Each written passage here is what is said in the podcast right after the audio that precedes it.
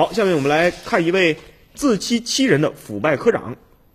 招商引资呢，是现在各个地方发展经济的一个重要的一个手段。然而呢，却有干部把它当成了自己的这个摇钱树，做起了自己的小生意。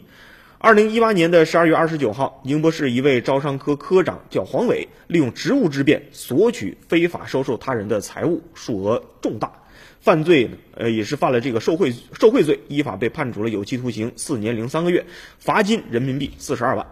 黄伟呢是一名八零后，研究生毕业后呢进入了宁波大学工作，从辅导员做起啊，一点一点的体现了自己的价值，最后呢是当上了镇海新城管委会招商科的科长。不久呢，他就有一与这个一位商人合作了，答应帮人家来接业务、跑业务，还给人家提供优惠的这种招商引资的这种政策。同时呢，他也提出了自己的要求，就是说我帮你了，你每年得给我公司里三十万的这种利润分成。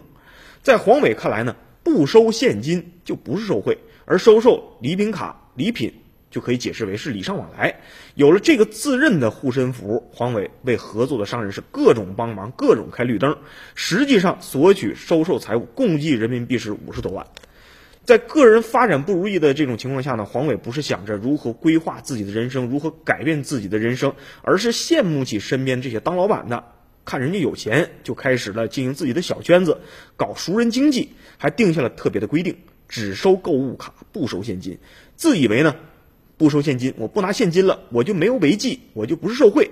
收礼品卡就是礼尚往来啊，并认为找到了这个护身符，开始越来越肆无忌惮，手越伸越长，胆子呢也越来越大。啊，等到被审查的时候才追悔莫及，追悔莫及啊！咱们说啊，这个时候你反悔啊，追悔莫及已经来不及了，等待着他的必将是法律的严惩。